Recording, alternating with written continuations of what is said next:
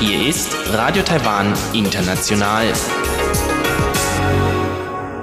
Herzlich willkommen bei Radio Taiwan International aus Taipei, Taiwan. Kurz der Programmüberblick über unser 30-minütiges Programm vom Donnerstag, den 14. November 2019. Wie immer beginnen wir zuerst mit den Nachrichten, danach Aktuelles aus der Wirtschaft und geht's weiter mit der Vorstellung des Positionspapiers der Europäischen Handelskammer in Taiwan, ECCT. Zum Abschluss dann noch rund um die Insel, Dort ein Gespräch mit Jimmy Riddle, einem Vertreter der Fahrradindustrie von Hartje aus Hoya der sich mal wieder in Taiwan aufhielt. So viel für den ersten Überblick und nun zu den Nachrichten.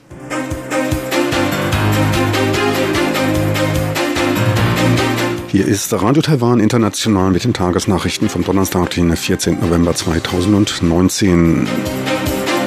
Die Schlagzeilen. Außenministerium Situation in Hongkong bedrückend. IATA Ausbildungszentrum in Taipei eröffnet und die erste Lieferung von Flüssiggas eines multinationalen Projektes mit taiwanischer Beteiligung eingetroffen. Und nun die Meldungen im Einzelnen.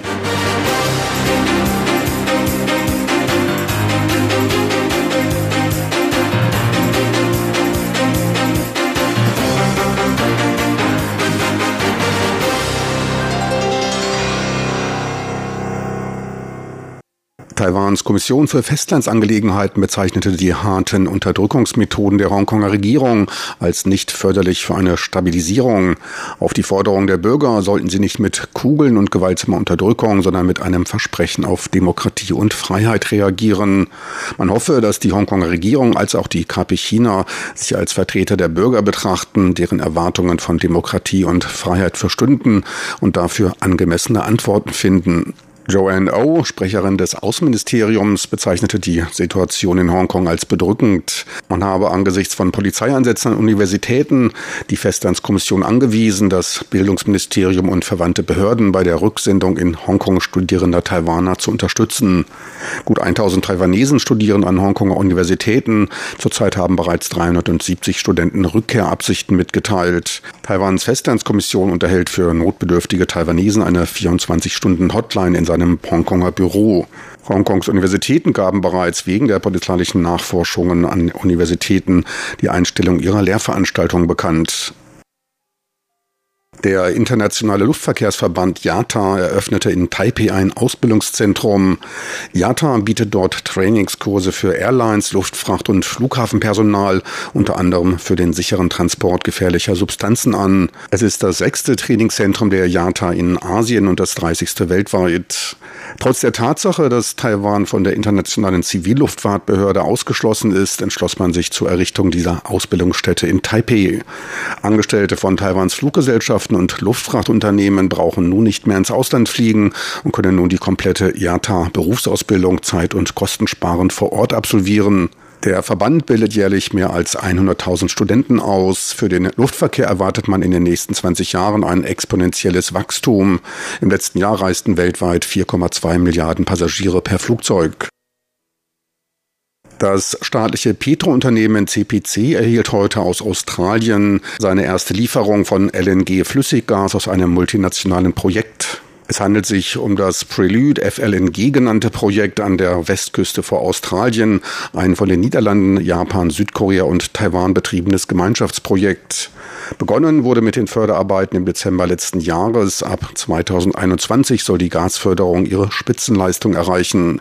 CPC hält eine fünfprozentige Beteiligung an dem Projekt. Ab 2021 rechnet man mit jährlich 180.000 Tonnen LNG-Flüssiggas, 20.000 Tonnen LPG-Flüssiggas und 65.000 Barrel an kondensierten Ölen. Insgesamt entspricht dies 280 Millionen Barrel Öl. Taiwans eigene Energieversorgung wird sich dadurch um ein Prozent erhöhen. Damit wird in Zukunft 24 Prozent der Gasimporte aus Australien kommen und macht das Land hinter Katar zum zweitgrößten Lieferanten. Von australischer Seite wurde schon das Interesse ausgedrückt, zum größten Lieferanten Taiwans aufzusteigen. Gleichzeitig wird auf australischer Seite bei der Energiewende eine Kooperation mit CPC angestrebt. KMT-Präsidentschaftskandidat Han Goyu stellte heute sein Logo für die kommende Wahlkampagne vor. Das Logo besteht aus dem englischen Wort up in Großbuchstaben geschrieben. Das U ist in blau gehalten, das P in rot.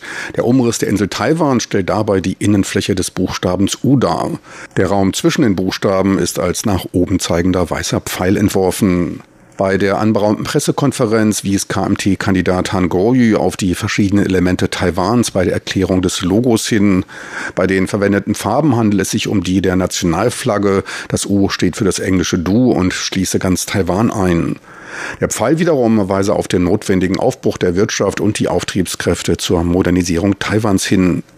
Kritisiert wurde heute allerdings die vorgestellte Parteiliste für die nach dem Verhältniswahlrecht zu vergebenen Parlamentssitze.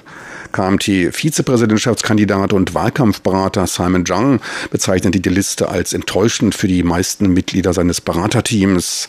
Die frühere KMT-Vorsitzende Hong Xiu-ju kritisierte das hohe Alter der Kandidaten. Niemand sei unter 40 Jahre alt. Der neue Michelin-Restaurantführer wird im nächsten Jahr erstmals neben Taipei auch die zentral-taiwanische Metropole Taichung mit einbeziehen. Angesichts des größeren Umfanges des Michelin-Führers 2020 freue man sich darauf, der Welt die Schönheit der Speisen in Taiwan vorstellen zu können.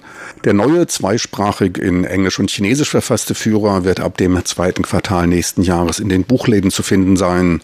Die Bewertung der Restaurants und auch von Essenständen auf Nachtmärkten werden sowohl von lokalen als auch internationalen Experten durchgeführt. Bewertet werden dabei die Qualität der Zutaten, die Geschmackskomposition, die Kochtechnik und auch die in der Küche ausgedrückte persönliche Note des Küchenchefs. Ferner achtet man auch auf das Preisverhältnis. Taiwans Baseballteam bangt um die Olympiateilnahme. Taiwans Baseballmannschaft muss zur Wahrung seiner Chancen auf eine Olympiateilnahme die nächsten beiden Spiele bei den Premier 12 Meisterschaften in Japan gewinnen. In der Superrunde unter sechs Mannschaften weist Taiwan nach dem Sieg gegen Titelverteidiger Südkorea einen Sieg und zwei Niederlagen auf. In den nächsten beiden Spielen trifft Taiwan auf die USA und Australien, beide mit einer Niederlage mehr als Taiwan. Doch auch bei zwei Siegen ist eine automatische Teilnahme bei der Sommerolympiade 2020 noch nicht gesichert. Dafür müsste Taiwan bei der Superendrunde in Japan vor Südkorea und Australien abschneiden. Südkorea weist zwei Siege und eine Niederlage auf. Man kann daher nur auf eine weitere Niederlage Südkoreas in den ausbleibenden Spielen hoffen. Denkbar ist ferner, dass Taiwan, Südkorea und die USA alle mit 2 zu 3 das Turnier beenden. Der Veranstalter müsste dann nach einem hochkomplexen Verfahren die beiden besten Teams für ein Ausscheidungsspiel ermitteln. Sollten beide Spiele verloren gehen, verbleibt noch das Qualifikationsturnier für das Olympiafinale, welches nächstes Jahr in Tokio stattfindet. Baseball ist Taiwans Nationalsport Nummer 1 und belegt einen vergleichbaren Stellenwert wie Fußball in Deutschland. Deutschland. Und nun ein kurzer Blick aufs Börsengeschehen. An der Börse ging es heute um 17 Pünktchen oder 0,15 Prozent nach unten.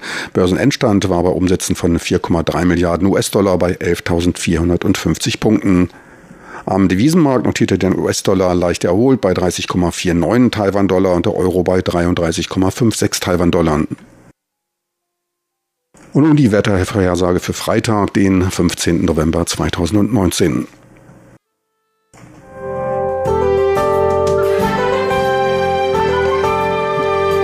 Das Wetter.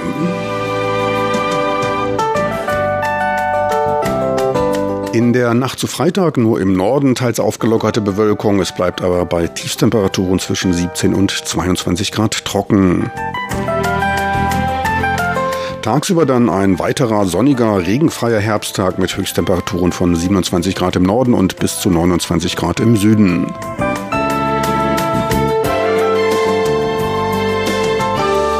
Sie hörten die Tagesnachrichten von Radio Taiwan International vom Donnerstag, den 14. November 2019.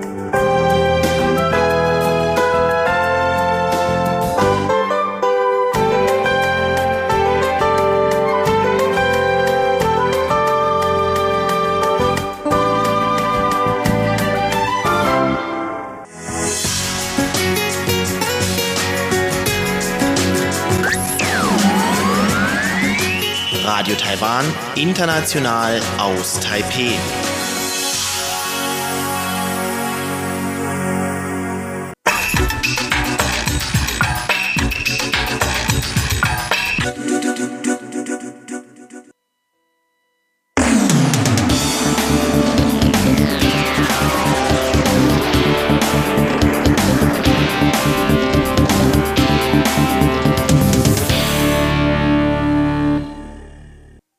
Willkommen bei Aktueller Maus der Wirtschaft. Es begrüßt Sie Frank Pewitz.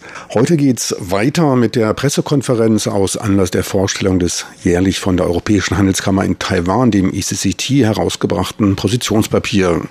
Zum Wesen des Positionspapiers sagte ECCT-Geschäftsführer Freddy Höglund.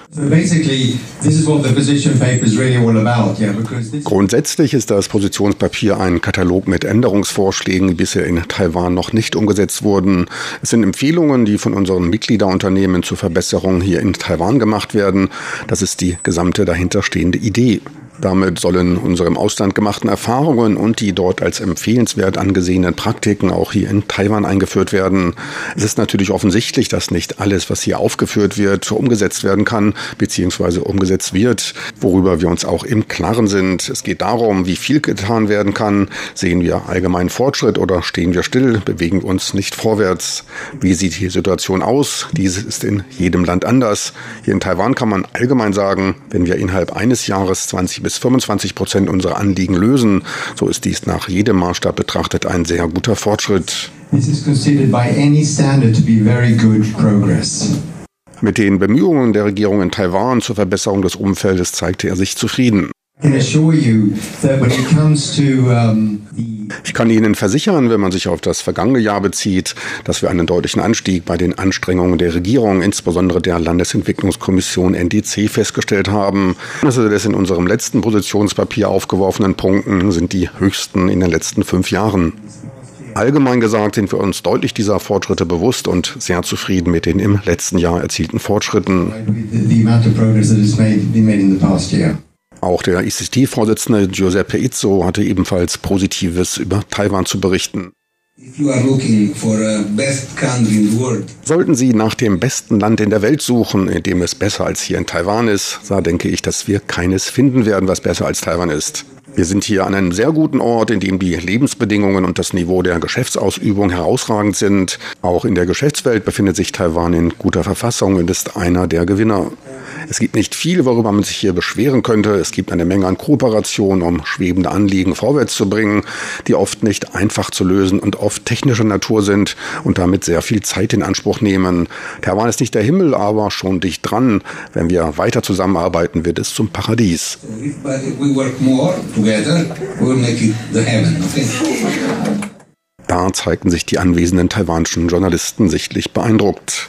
Für die in Taiwan Beschäftigten sich dauerhaft aufhaltenden Ausländer gab es zudem gute Nachrichten von Freddie Högler dem Geschäftsführer des ECCT.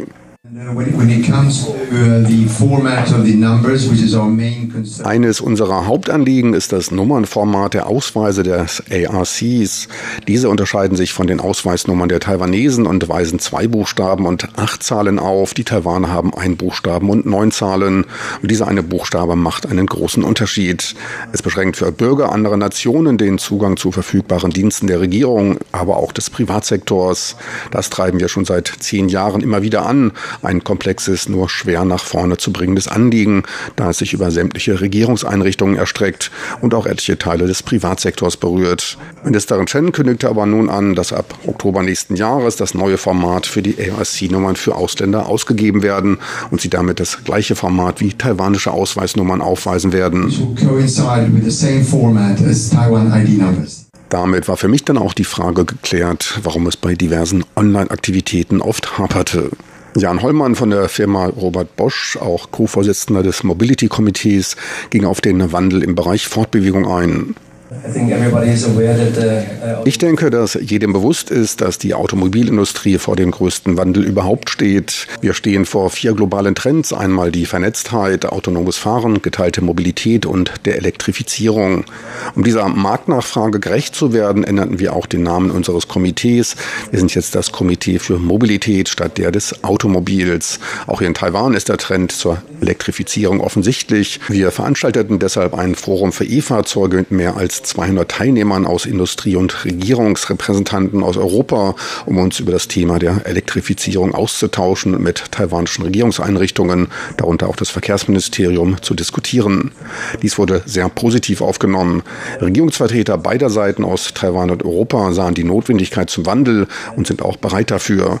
Etliches ist vorhanden, es fehlt allerdings noch an Anreizen zum Ausbau der Infrastruktur und der Erhöhung der Zahl der E-Fahrzeuge auf dem Markt. Dies sollte geschaffen werden. Weiteres wichtiges Anliegen sind die geforderten erneuten Testverfahren und Dokumentationen für After-Sales-Komponenten, welche kostentreibend und nicht verbraucherfreundlich sind. Wir hoffen daher, dass Taiwans Verkehrsministerium unsere Dokumentationsstandards anerkennt, um die Geschäftsausübung zu erleichtern. Am Rande der Pressekonferenz frug ich ihn zu der Bedeutung der Homologation der Zulassung von Kfz-Teilen und PKWs. Was aber definitiv der Fall ist, ist, dass zumindest mal Klarheit und Transparenz geschaffen wird, wo denn diese ganzen Doppeltest-Requirements vorhanden sind und welche Documentations gegebenenfalls auch doppelt erstellt werden müssen. Ja, und das ist schon mal die Voraussetzung dafür, dass sich was verändert werden kann.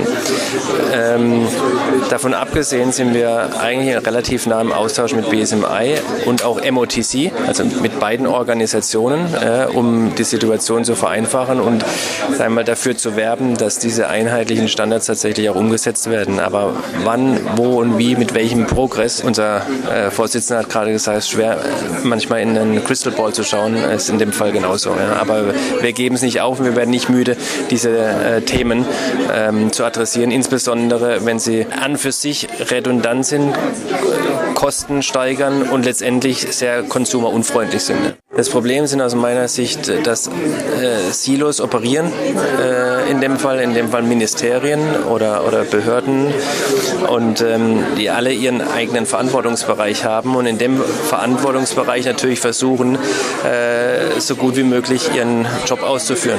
und dazu gehören sicherlich auch Tests und äh, Dokumentationen. Das heißt, ein Stück weit über den Tellerrand hinausschauen und äh, sich gegenseitig da ein Stück weit äh, zu akzeptieren, respektieren reflektieren, äh, insbesondere wenn es zu den äh, eben genannten Themen kommt, würde sehr helfen. Und das versuchen wir auch ein Stück weit zu, zu fördern beziehungsweise auch einzufordern. Äh, überhaupt keine Frage, soweit es halt von der externen Kammerseite aus möglich ist wo aus unserer Sicht ein herausragender Job gemacht wird. Und das sehen Sie, wie viele Themen letztendlich doch erledigt werden konnten und abgeschlossen werden konnten. Das sind fast 25 Prozent. Ich glaube, um es präzise zu sagen, 23 Prozent. Ich glaube, Sie können in, in, Summe wenige Orte auf der Welt ausmachen, wo so eine Erfolgsrate vorgewiesen kann von Themen, die auf der einen Seite adressiert werden und auf der anderen Seite auch gelöst werden. Also insofern sind wir grundsätzlich mit der Zusammenarbeit und äh, auch im Speziellen hier jetzt vor dem Hintergrund äh, der zukünftigen Mobilität sehr zufrieden, überhaupt keine Frage. Und die Offenheit, uns zuzuhören, mit uns in den Dialog zu gehen, Dinge auch zu verändern, Dinge zu verstehen, die ist aus meiner Sicht, zumindest auch was äh, mir übermittelt wurde, äh, auch von meinen Vorgängern, so gut wie nie zuvor. Und äh, das belegen die Zahlen und insofern sind wir da grundsätzlich auf, einem sehr, sehr, auf einer sehr, sehr positiven Welle. Bei der Fragestunde wurde auch nach dem Ausgang der kommenden Präsidentschafts- und Parlamentswahlen auf die Entwicklung der Wirtschaft gefragt. Da konnte sich ECCT-Vorsitzender Giuseppe Izzo beim Blick in die Kristallkugel ein Lachen nicht verkneifen.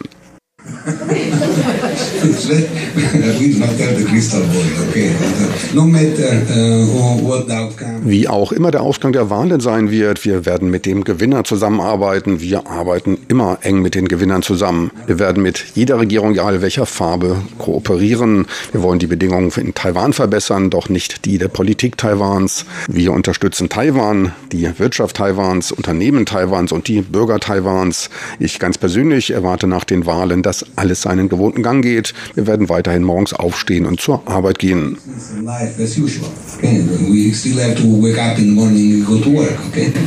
All dem Zuhörer so viel von der Vorstellung des neuen Positionspapiers der Europäischen Handelskammer in Taiwan, dem ECCT. Besten Dank für Ihr Interesse. Am Mikrofon verabschiedet sich von Ihnen Frank Pewitz.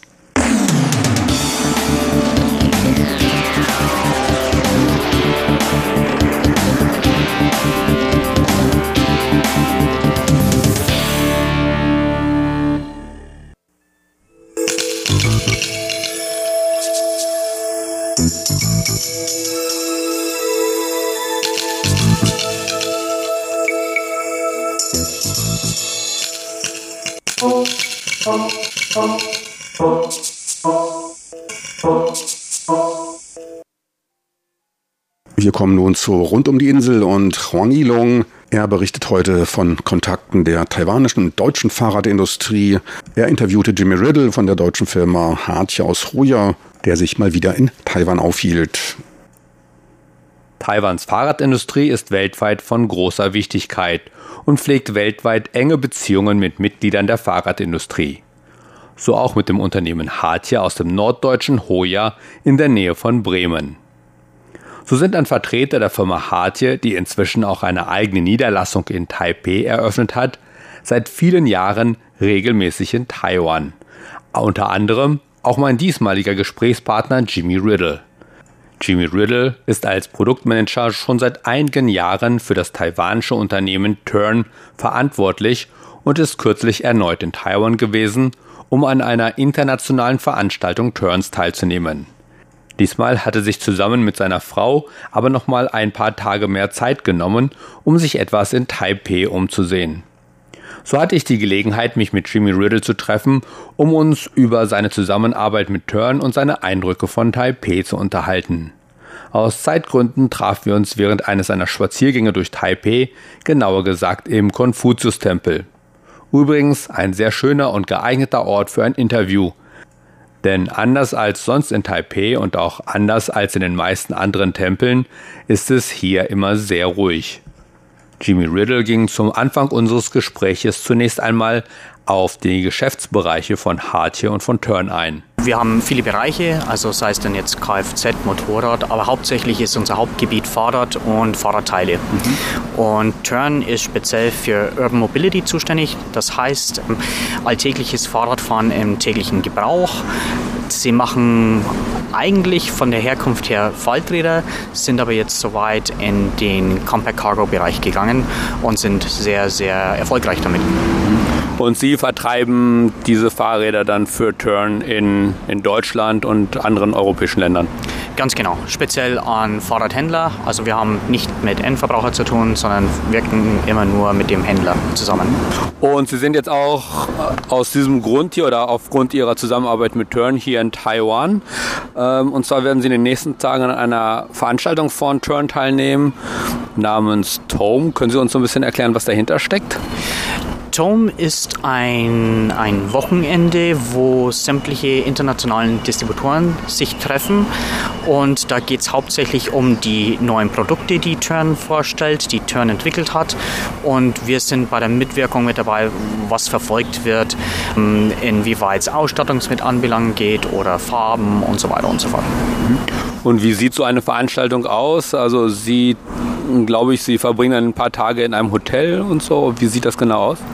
Ja, sie haben uns dann eine sehr schöne Unterkunft untergebracht in Yilan und da werden letzten Endes Schulungen mitgetätigt, wie auch Produktinfo, Produktvorstellung. Es ist sehr theoretisch angehaucht, ähm, aber letzten Endes mit den neuen Produkten haben wir auch praktische Möglichkeiten, die neuen Sachen zu testen. Und sind dann die ganze Zeit in einem Hotel sozusagen eingeschlossen und hören alles über die neuesten Produkte oder machen Sie dann noch ein bisschen außerhalb dabei? Das ist sehr eingeschlossen. Das äh, Hotelgelände bietet die Möglichkeit für uns Distributoren, die äh, Sachen zu testen, die Räder zu fahren. Aber letzten Endes ist es nicht für die Öffentlichkeit gedacht. Sie machen auch keine anderen Aktivitäten mit Turn oder so?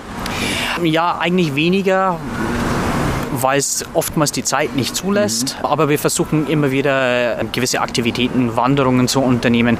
Dieses Jahr speziell haben wir äh, einen Tag mehr mit inbegriffen und da werden wir so eine äh, River Trail Walking machen. Also so, so durch einen Fluss spazieren gehen sozusagen. Fluss spazieren gehen, genau, ganz genau. Okay.